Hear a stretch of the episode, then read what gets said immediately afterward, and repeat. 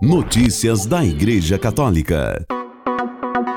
Quinta-feira, 22 de fevereiro de 2024, hoje é dia da Cátedra de São Pedro, de onde o Papa governa a Igreja. Jubileu um subsídio para se preparar com a oração. Reportagem do Vatican News. Ensina-nos a rezar. Este é o nome do subsídio preparado pelo Dicastério para a Evangelização em vista do ano da oração desejado pelo Papa como preparação para o jubileu de 2025. Disponível no portal do Dicastério, no momento em italiano, em breve poderá ser baixado também em espanhol, português, francês, inglês e polonês e faz parte de uma série de ferramentas pensadas para acompanhar as comunidades cristãs e cada fiel rumo ao Ano Santo. O livreto, cujo título é extraído do capítulo 11 do Evangelho de Lucas, é inspirado no magistério de Francisco e pretende ser um convite a intensificar a oração como um diálogo pessoal com Deus, a fim de poder refletir sobre a própria fé e o compromisso no mundo de hoje, nas diferentes esferas em que se é chamado a viver para que possa ser alimentado um ardor renovado para a evangelização do homem moderno. Ele também oferece indicações e conselhos sobre como viver plenamente o diálogo com Deus na relação com os outros e está dividido em várias sessões. As páginas introdutórias da publicação recordam que, em suas catequeses, o Papa indicou em várias ocasiões como a oração é o caminho para entrar em contato com a verdade mais profunda de nós mesmos, onde está presente a própria luz de Deus, como ensinou Santo Agostinho e também destacam o incentivo de Francisco a rezar com perseverança, porque a oração constante transforma não só a pessoa, mas também a comunidade que a circunda, inclusive onde o mal parece levar vantagem. Que a oração seja, portanto, para cada cristão a bússola que orienta a luz que ilumina o caminho e a força que sustenta na peregrinação que levará a passar pela Porta Santa, ressalta a introdução que identifica a oração como um instrumento para chegar a um coração pronto para acolher os dons da graça e do perdão que o jubileu oferecerá. Daí o convite a se imergir com a oração num diálogo contínuo com o Criador, descobrindo a alegria do silêncio, a paz do abandono e a força da intercessão na comunhão dos santos. O subsídio dedica o primeiro capítulo ao ensinamento do Papa Francisco sobre a oração e o segundo às diferentes formas de rezar. Os capítulos sucessivos são a oração na comunidade paroquial, a oração na família, a oração dos jovens, retiros espirituais sobre a oração, catequese sobre a oração, a oração dos claustrais, a oração nos santuários e a oração dos fiéis para o jubileu de 2025. Notícias da Igreja Católica. O presidente emérito do Pontifício Conselho para os Textos Legislativos na Santa Sé, Dom Francesco, cardeal Coco Palmiero participou de uma reunião histórica a portas fechadas na última sexta-feira, 16 de fevereiro, entre os chefes das lojas maçônicas da Itália e importantes líderes da igreja. Depois da reunião, o cardeal pediu a abertura de um diálogo permanente com a sociedade secreta, apesar de a maçonaria ser condenada pela Igreja há muito tempo. Uma declaração de 1983 da Congregação para a Doutrina da Fé afirma que os princípios maçônicos foram sempre considerados inconciliáveis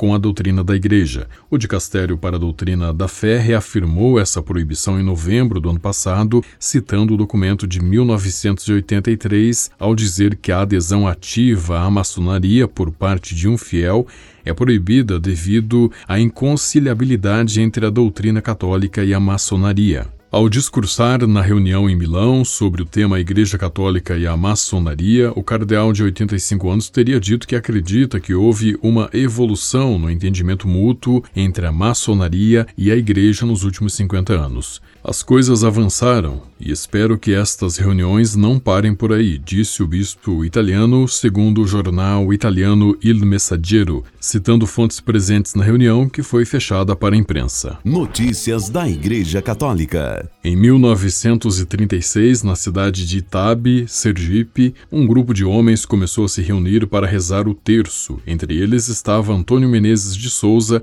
conhecido como Senhor Tuto. Daquele grupo nasceu o movimento do Terço dos Homens, hoje presente em todo o Brasil. E da vida de fé e oração do Senhor Tuto nasceram dois filhos padres, Manuel Luiz Rodrigues de Souza e Antônio Rodrigues de Souza, ambos da Diocese de Propriá, no Sergipe. O meu pai tinha apenas 16 anos. Naquele período tinham as chamadas Santas Missões com os frades. O frei peregrino, Capuchinho, foi pregar a Santa Missão em Itabe e, no final das missões, deixou como um encargo para os homens rezarem o terço todos os meses. Era o dia 8 de setembro, contou o padre Lu Manuel Luiz à agência ICI. O sacerdote disse que aquele grupo de homens começou a se encontrar para rezar o terço, conforme tinha pedido o frade, e hoje é algo que realmente faz parte da cidade. De 1936 até hoje, o terço dos homens se espalhou, na verdade, por todo o Brasil e se organizou como um movimento nacional, tendo como bispo referencial o arcebispo de Juiz de Fora, Minas Gerais, Dom Gil Antônio Moreira. Segundo o secretário-geral do Terço dos Homens no Brasil, Gleison Loser, estima-se que mais de um milhão de homens façam parte dessa imensa família mariana. Notícias da Igreja Católica. A Associação de Famílias Numerosas de Madrid lançou uma campanha publicitária sob o lema Salve o Planeta, Tenha Mais Filhos, que visa subverter o pessimismo reinante e convidar mais pessoas a juntarem-se à alegria que uma família representa. Cartazes colocados em marquises e espaços publicitários do metrô de Madrid dizem também que um mundo sem poluição não vale a pena se não houver quem o desfrute. Segundo o comunicado da associação, a campanha pretende desafiar os transeuntes e questioná-los sobre os motivos pelos quais eles podem estar se fechando para a possibilidade de aumentar sua família. Assim, algumas afirmações comuns, como um é o suficiente, vamos tentar o casal, e três, mas nem mais um são confrontadas com a pergunta: e por que não? O cartaz convida a assistir e divulgar um vídeo que denuncia os programas de instituições internacionais que pressionam os governos a aplicar políticas para reduzir a população mundial. Há uma redução crescente de ajudas às famílias numerosas. Assim, com ironia, o vídeo denuncia. Dizem-nos que temos que reduzir a população e por isso nos ajudam com o aborto, com ideologias ou retirando ajuda às famílias numerosas. Notícias da Igreja Católica. O atual pároco e reitor da Basílica Menor de Nossa Senhora da Penha, em Penha de França, São Paulo, padre Dilson de Souza Silva, da Diocese de São Miguel Paulista, São Paulo, foi nomeado ontem bispo auxiliar da Arquidiocese de São Paulo. Ele será o sétimo bispo auxiliar da Arquidiocese e sua ordenação episcopal está agendada para o dia 21 de abril. O arcebispo de São Paulo, cardeal Odilo Pedro Scherer, parabenizou o padre Dilson por sua eleição ao episcopado, deu-lhe as boas-vindas à Arquidiocese de São Paulo e pediu que a Arquidiocese se unisse em oração por ele, que o Espírito Santo prepare o coração do novo bispo para assumir a missão que lhe foi confiada pela Igreja, pediu Dom Odilo em seu comunicado. Notícias da Igreja Católica.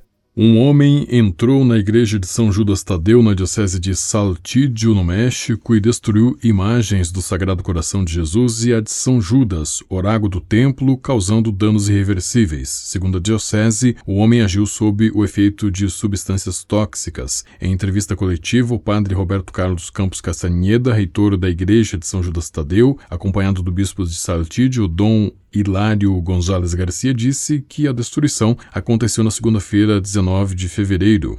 O padre disse que os danos somam cerca de 250 mil pesos mexicanos, cerca de 72 mil reais. Segundo ele, a comunidade paroquial terá de trabalhar muito para recuperar os danos. Dom Hilário Gonzalez Garcia informou que o homem que atacou a igreja foi detido pela polícia local enquanto ainda estava no local. As autoridades eclesiásticas apresentaram uma queixa por invasão de propriedade e danos materiais. Com a colaboração do Vatican News e da agência ICI, você ouviu o Boletim de Notícias Católicas que volta amanhã. Notícias da Igreja Católica.